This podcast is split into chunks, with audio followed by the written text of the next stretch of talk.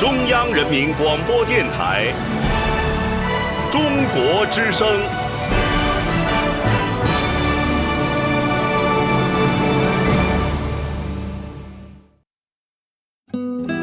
岁月在电波中流淌，人生在音乐中升华。每天午夜时分，千里共良宵，与您共赴心灵之约。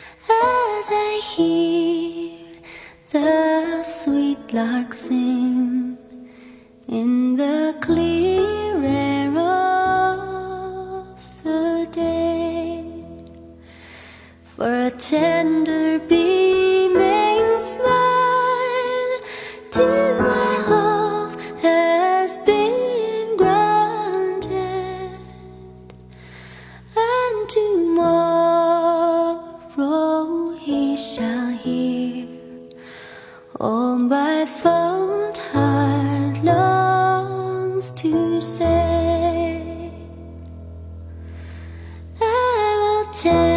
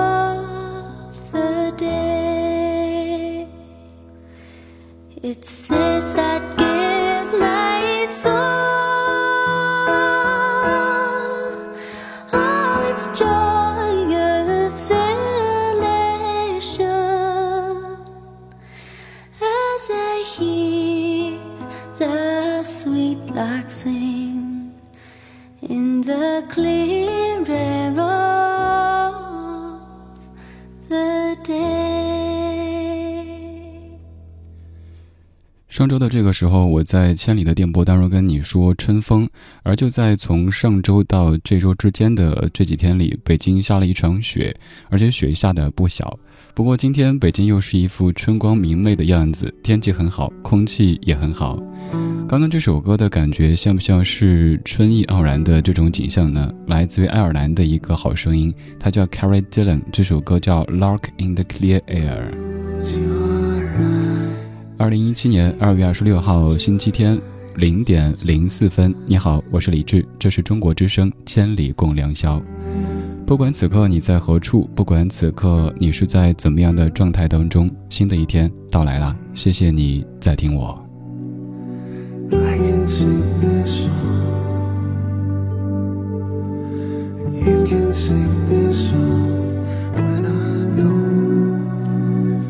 虽然说最近北京的天气、空气都特别好，但最近我自己的生活却不是那么的平稳。在上周以及上上周的节目当中，都陆续跟你说到过那么一点点。好在我有我的秘密花园，在走累了、摔疼了的时候，可能会有一个人，可能会有一只狗，可能会有一盏灯，让我感到现世依旧安稳。今天千里的主题叫做我的秘密花园。你有没有这样的一个秘密花园呢？在你感觉生活、工作、学习很疲累的时候，一想到它，就内心是暖暖的；又或者在你经历挫折的时候，只要一面对着他或者他们，就会觉得前方一切都是有希望的。谢谢你在午夜时分里跟我一起听歌，一起说话。今天节目当中带来两篇文章跟你分享，而其中一篇是我自己写的，标题就叫做《你是我的秘密花园》。这篇会在第二个小时来跟你念，而在第一个小时会念到一篇有点童话色彩的短篇小说，是关于秘密花园的。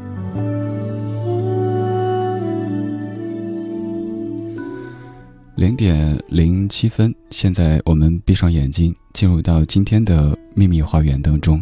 今天节目的主题叫做《我的秘密花园》。让我轻轻地吻着你的脸，擦干你伤心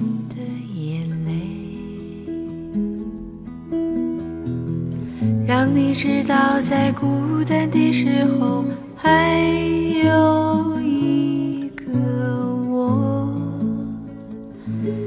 陪着你。让我轻轻地对着你歌唱，像是睡在草原上的。只想静静听。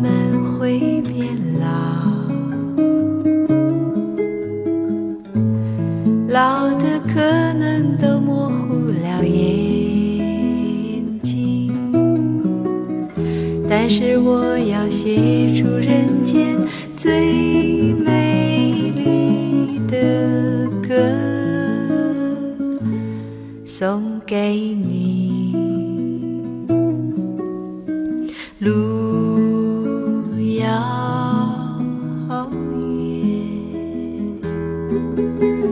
我们一起走。我要飞翔在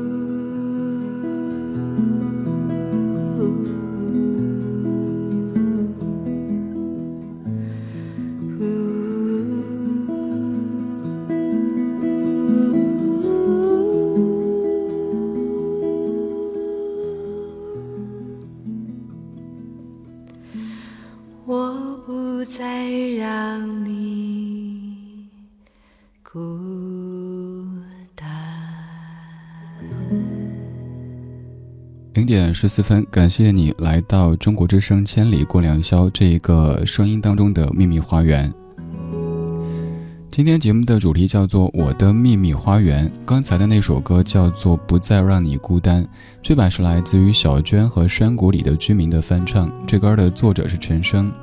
虽然说你已经听过了歌，但是还是想把歌变成词来跟你念一念。你会发现这样的词好像诗。让我轻轻地吻着你的脸，擦干你伤心的眼泪，让你知道在孤单的时候还有一个我陪着你。让我轻轻地对你唱歌，像是吹在草原上的风，只想静静听你呼吸，紧紧拥抱你到天明。路遥远，我们一起走。我要飞翔在你每个彩色的梦中，陪着你。我从遥远的地方来看你，要说许多的故事给你听。我最喜欢你胡乱说话的模样，逗我笑。尽管有天我们会变老，老的可能都模糊了眼睛，但是我要写出人间最美丽的歌，送给你。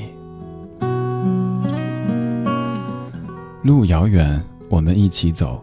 我要飞翔在你每个彩色的梦中，对你说：“我爱你，我不再让你孤单。”我的风霜，你的单纯，我不再让你孤单，一起走到。地老天荒。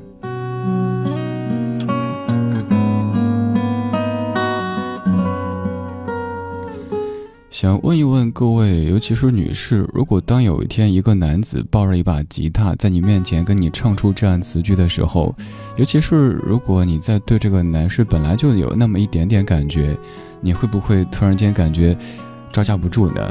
这样的表白太过深情，而且特别真诚。有一些表白固然深情，固然显得海誓山盟，但是一听就是假话。而这样的话听起来就是特别特别真诚的。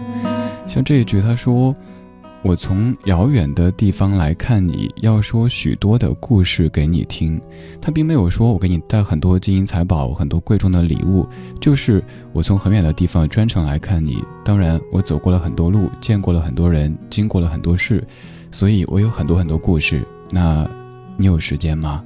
你愿意做我的秘密花园吗？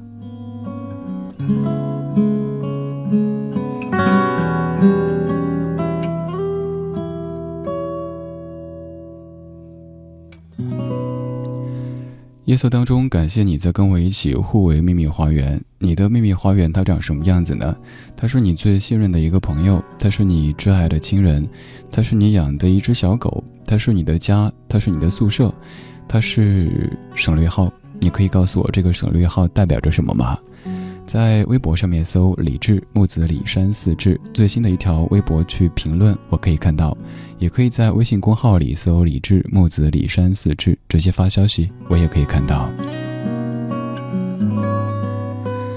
看一看你的花园，今天的第一条，傈僳姑娘凤，你说在每个难以入眠的夜晚，都会有千里的陪伴。也许我们真的隔着千里，甚至更远。但我知道，一定会有一个你在电波的那一边陪着我，让我激荡的内心多一份宁静。这个时候，那一个你是谁呢？在何处呢？可不可以告诉这位叫凤的姑娘呢？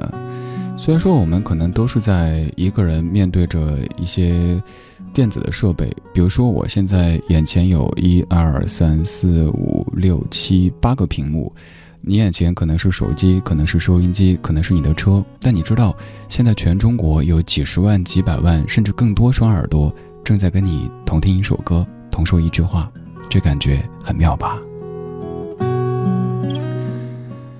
还有花花，你说最能让我感到踏实的，应该就是老家了吧？刚毕业那会儿。找工作，父亲重病，维持家里的经济来源，一堆事儿搞得精神压力特别大，整夜都睡不着。但是，一回到老家，回到家人的身边，就能秒睡，睡到昏天黑地。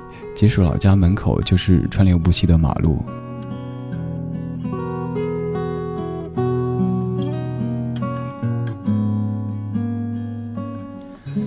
邱唯一，你说我有一个很要好的朋友，我在中国的南端，他在中国的北端，我们的交流总是用最原始的方法写信。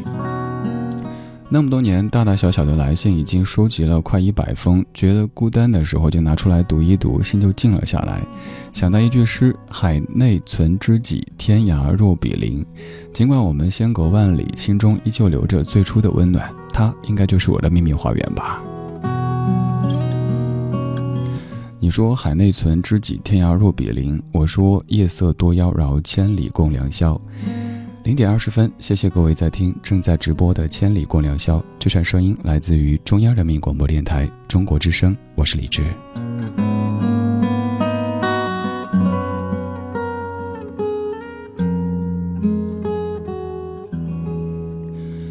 在听的同时，你可以继续来说话，在微博、微信都可以。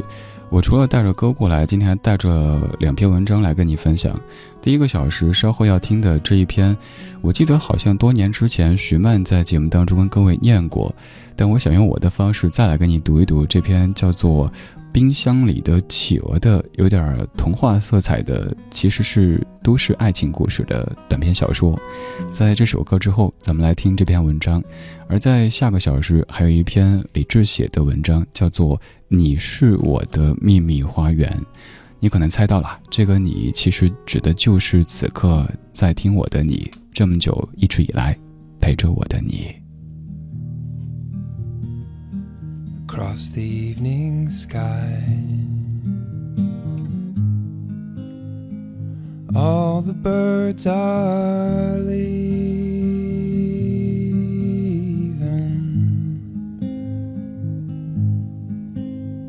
but how can they know?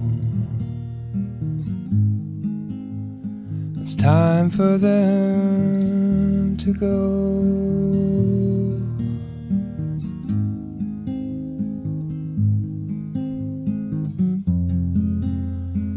Before the winter fire,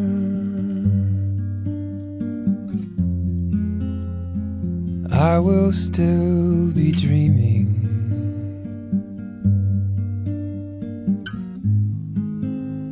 I have no thought of time.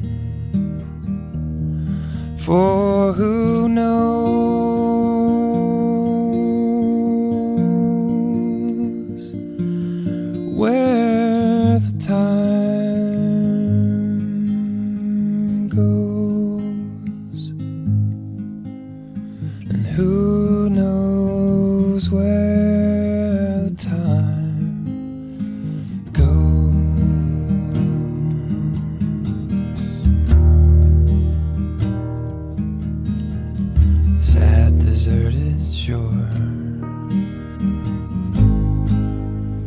Your fickle friends are leaving.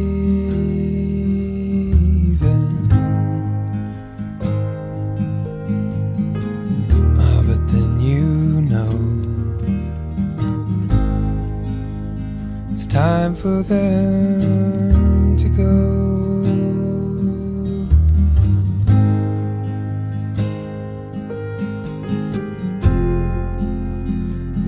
will still be here. I have no thought of leaving. I do not count the time.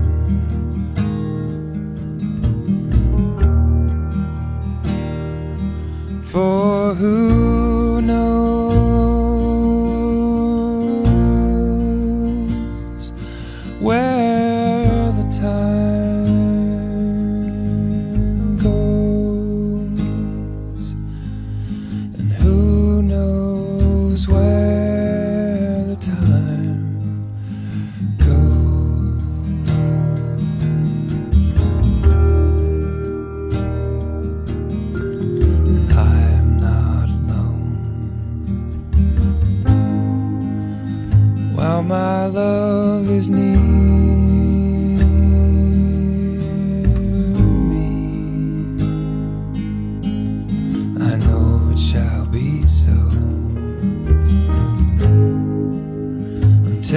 Time to go.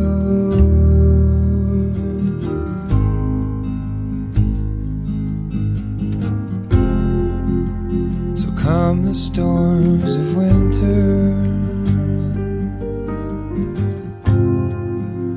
And then the birds in spring again.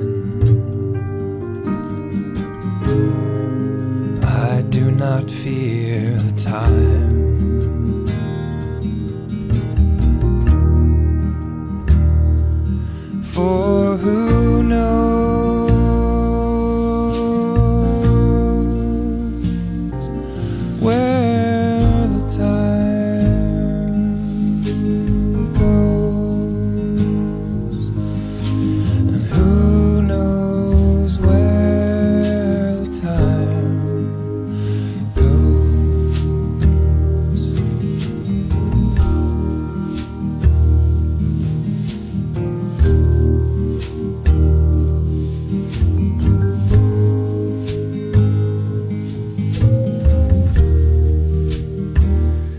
实这歌挺好听的，但是怎么突然觉得好长啊？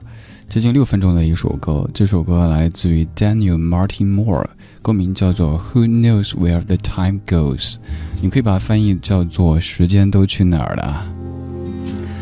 时间在你的聆听当中一点点的流逝过去，但是在这样的夜晚当中，在有音乐的夜晚，浪费时间是快乐的。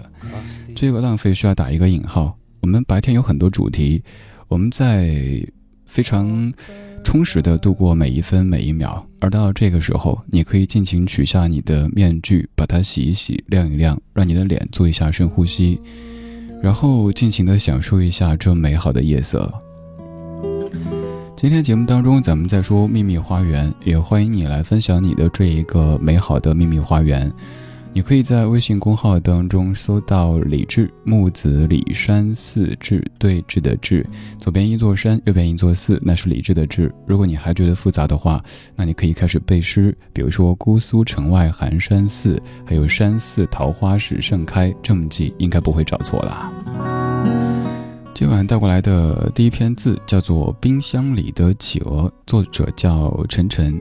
讲的是一个有点童话色彩的，其实可以算是爱情故事吧，也算是一个都市当中发生的短篇小说。接下来的时间，我们来听这样的一个小故事，叫《冰箱里的企鹅》。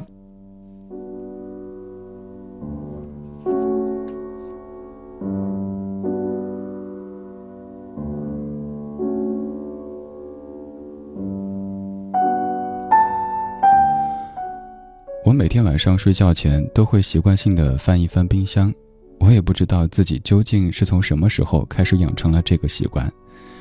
按常理来说，翻冰箱是为了找吃的，找吃的是因为肚子饿。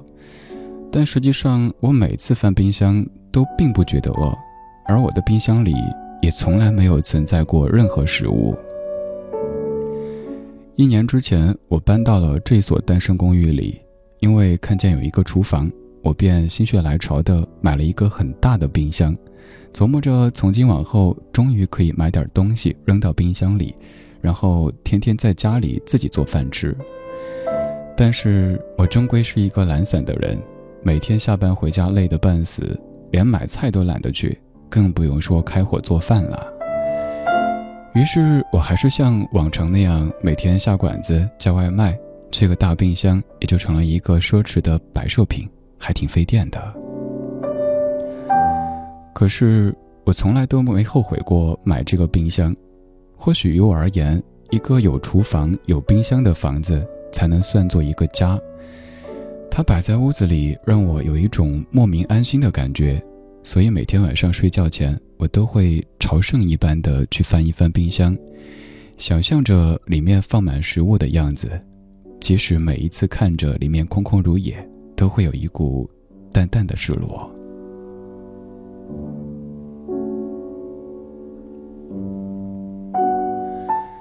三个月前的一天晚上，当我照例打开冰箱的时候，意外的发现里面有一只企鹅。它长得很漂亮，娇小的身子，光亮的毛发，殷红色的小嘴。我愣愣的盯着它看了半天，他才开口对我说：“我从来没见过这么空的冰箱，你究竟是有多懒呀？”照他的意思，他曾经去过很多的冰箱，不过这样子不打招呼就随便钻到别人家里的冰箱，似乎有点不礼貌吧。我问他：“你到我的冰箱里来干什么？”他反问我一句：“你买冰箱干什么？”我说：“我买冰箱是为了放吃的呀。”他继续问道：“那为什么这里面什么都没有呢？”我说：“因为我懒呀。”他说：“既然你买了这么大的冰箱，又不准备放吃的，那借我住一阵子呗。”说完，他就从冰箱里面把门关上了，留下我一个人在那儿发呆。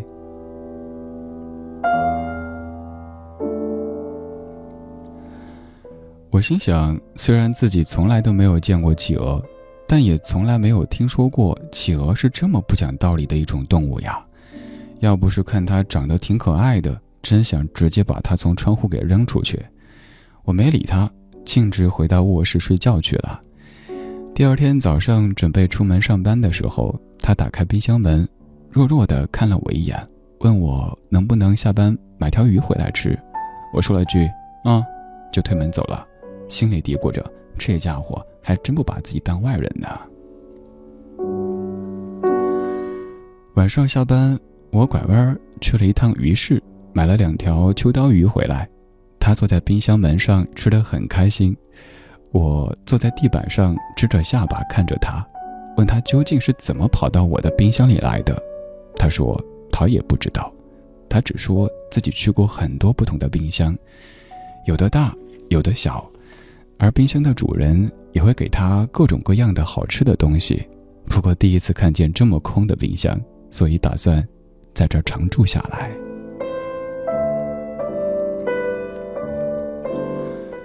我叹了一口气说：“反正空着也是空着，那不如就养一只企鹅吧，也没什么影响。”他忽然就不开心了，瞪着小眼珠跟我说：“喂，拜托你搞清楚，不是谁养谁的关系，好吧？”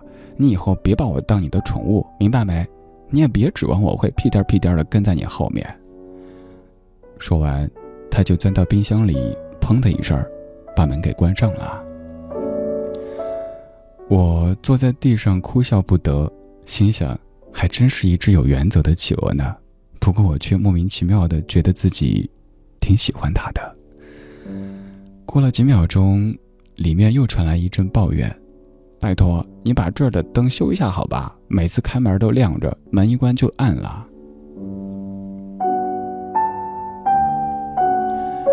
于是两天之后，这个冰箱被我改造成了史上最莫名其妙的冰箱：一开门灯就暗，一关门灯就亮。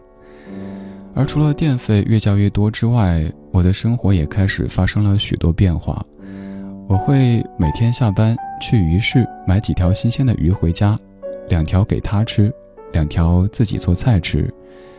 每天晚上睡觉前翻冰箱的习惯也变成了敲三下冰箱门，等他开门，然后一起聊会儿天儿。至于为什么要敲冰箱门，则是他跟我规定的，因为他觉得企鹅也是有隐私的，不经人同意随便开门是一件非常失礼的事情。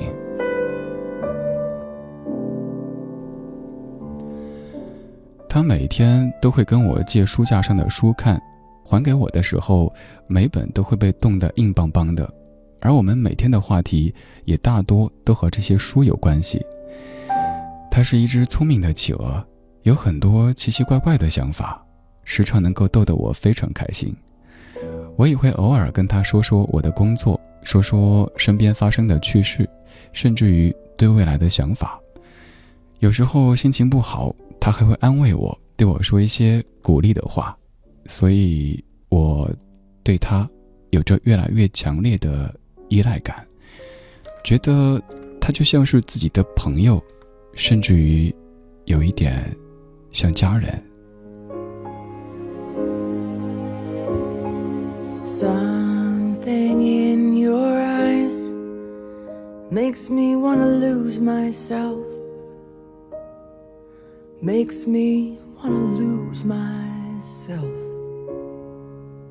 In your arms.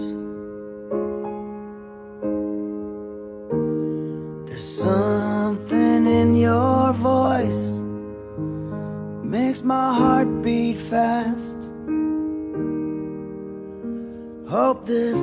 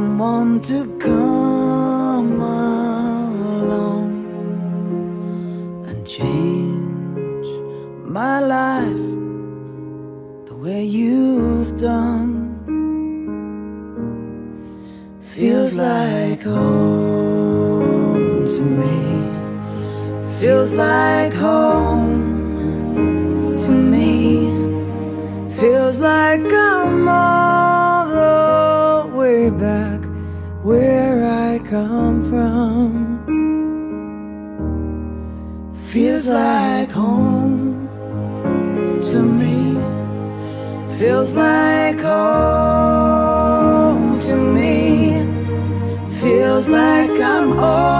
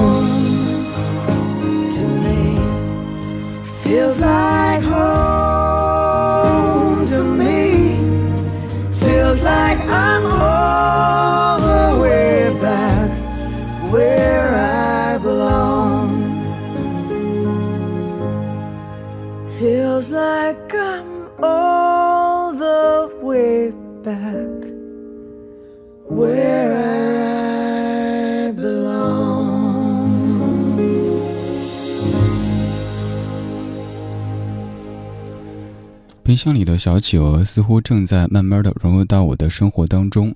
比如有一天晚上吃鱼的时候，他提出要吃我做的红烧鱼，我欣然答应了他，然后就把它放到我的餐桌上，彼此面对面的吃了一顿饭。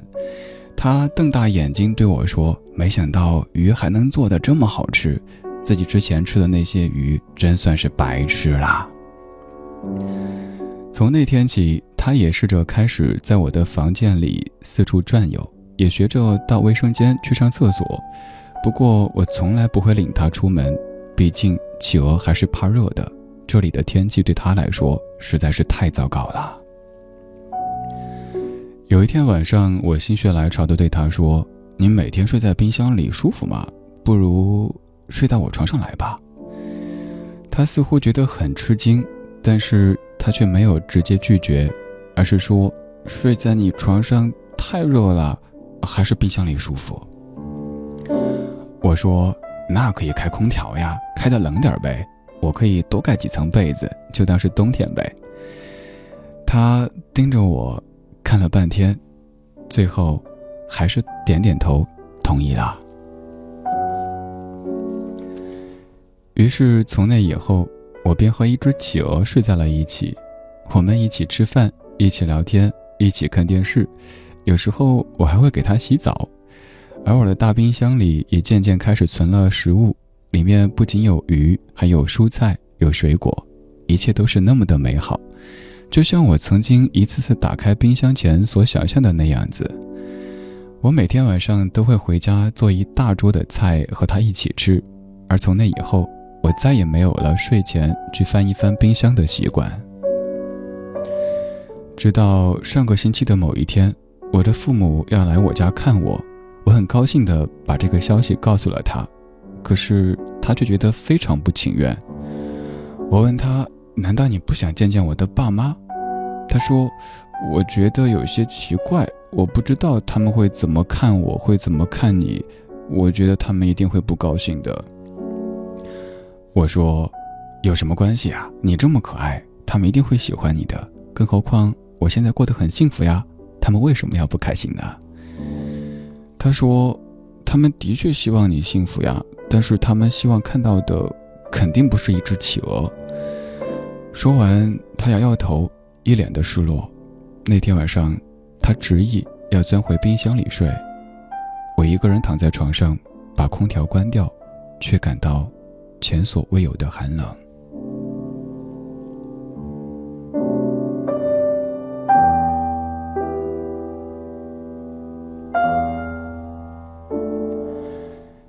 第二天上午上班之前，我敲了很久的冰箱门都没有开门。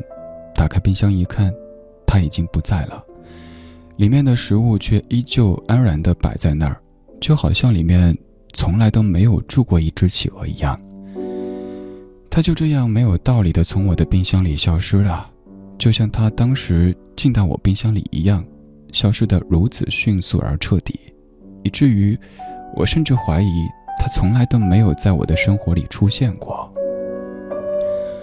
或许他到了别人的冰箱里，或许他回到了原本属于他的世界。不过从那以后，我再也没有去外面吃过晚饭，我的冰箱里也总是放着各式各样的好吃的东西。其实我的厨艺很差，做出来的东西并不好吃。然而每当睡前翻冰箱的时候，看到里面满满当当的食物，我都会特别的欣慰。有一天，朋友问我说：“为什么你总是买一大堆的东西塞进你家冰箱呢？就不能等吃完再买吗？”我想，如果它总是满的，就不会再有企鹅住进来了吧。尽管我非常想念那只可爱又可恶的企鹅。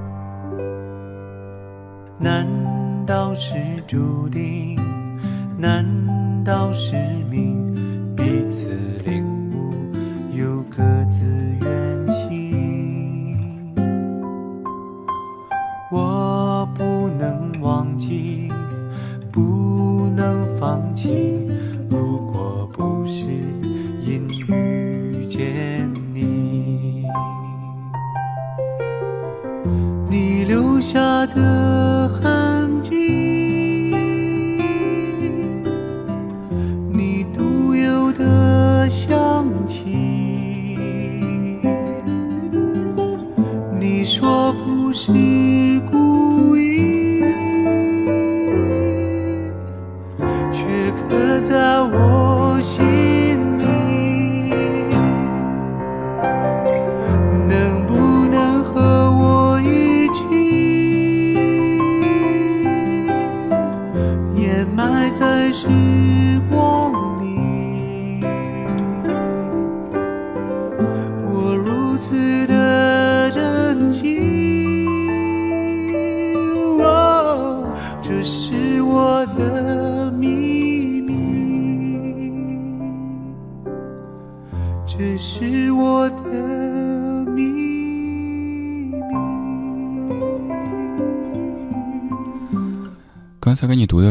章叫做《冰箱里的企鹅》，作者是陈晨。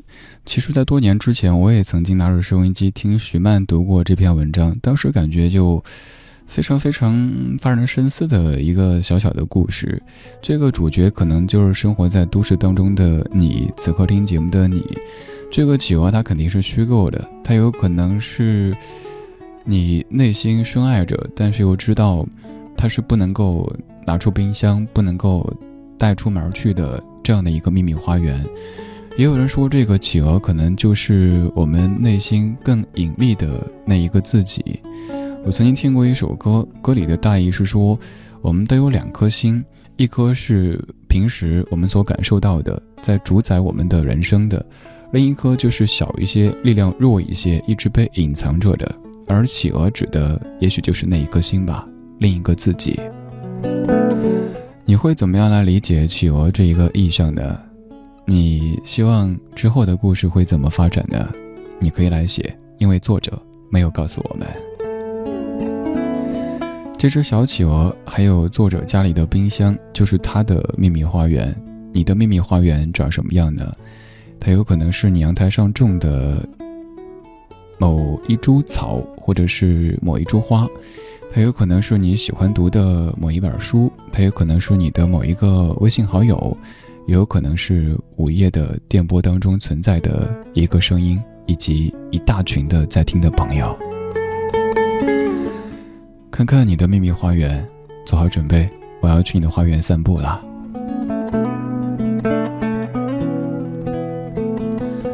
疯子大头，你说不知道什么时候开始，微信公号里的李智这个窗口就成了我的秘密花园。我和李智从来没有见过面，我们生活在不同的城市，我们或许此生都不会在现实当中相遇。我们那么陌生，却又那么的熟悉。在李智建造的这个秘密花园当中，珍藏着我的喜怒哀乐。它治愈了我的孤独，见证了我的成长，丰富了我的人生。所以要对李智说：谢谢你，秘密花园。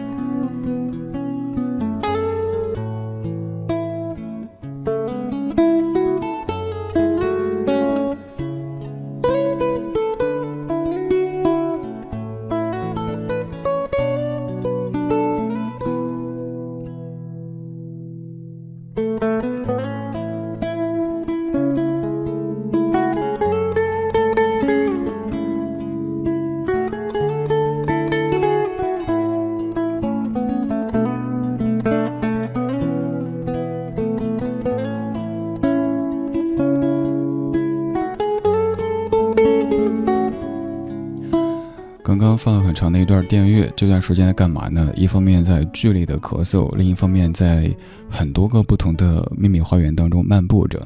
今天咽炎有一点犯，尤其是在换季的时候，要提示各位注意身体。今天的主题叫做“我的秘密花园”，你的呢？长什么样子呢？走累了，摔疼了，有没有一个人、一盏灯，能够让你感到现世依旧安稳？你可以在微博上面搜李志的名字，然后直播帖下面评论，我能够看到。当然，你也可以在微信公号上直接留言，看到很多很多各位讲的自己的秘密花园。有人说是家人，有人说是朋友，有人说是自己养的狗狗猫猫，有人说是家附近的一个公园。你的秘密花园长什么样子呢？愿意在午夜时分里把它拿出来跟我说一说，跟大家一起来聊一聊吗？零点五十四分，谢谢你还在听《千里共良宵》。让我平静地看着你。如果沉默可以少一些距离，曾经我们交换的感情，如今能用什么语言证明？我习惯的为你担心，其实永远都不会发生的事情，一。再纵容你的任性，再多的幸运，我们都会用尽。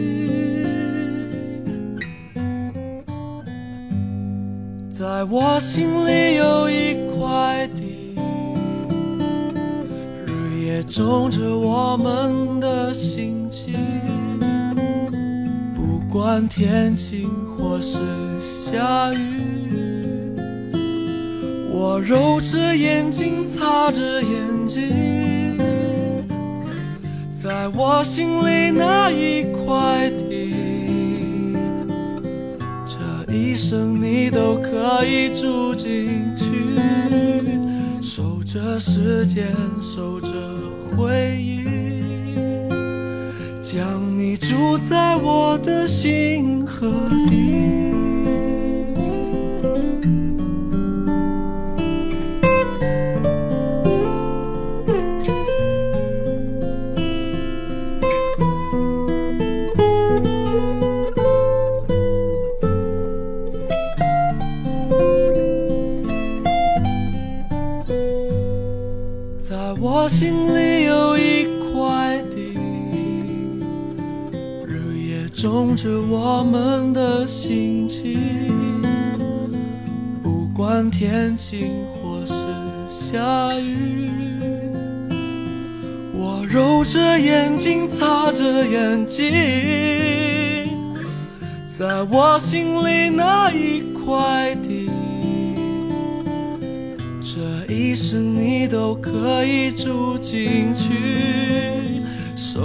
时间，守着。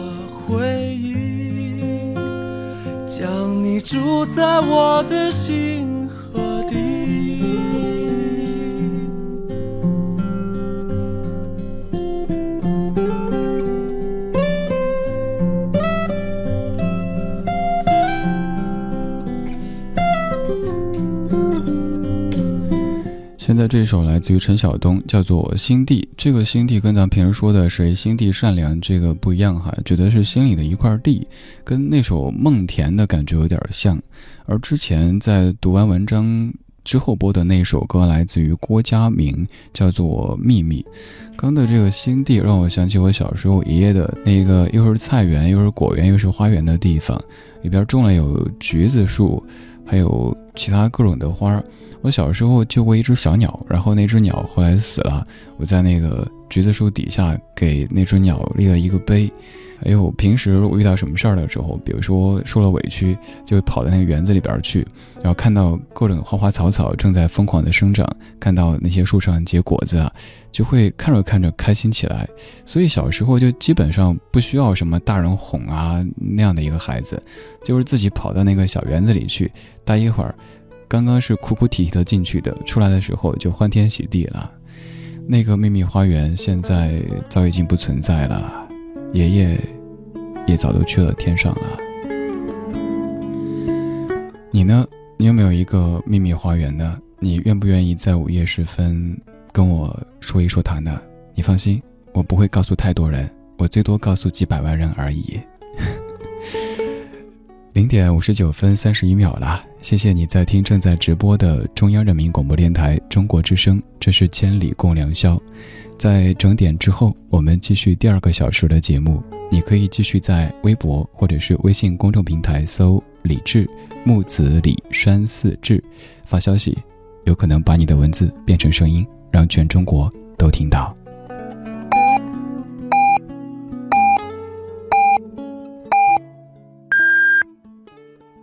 北京时间一点整。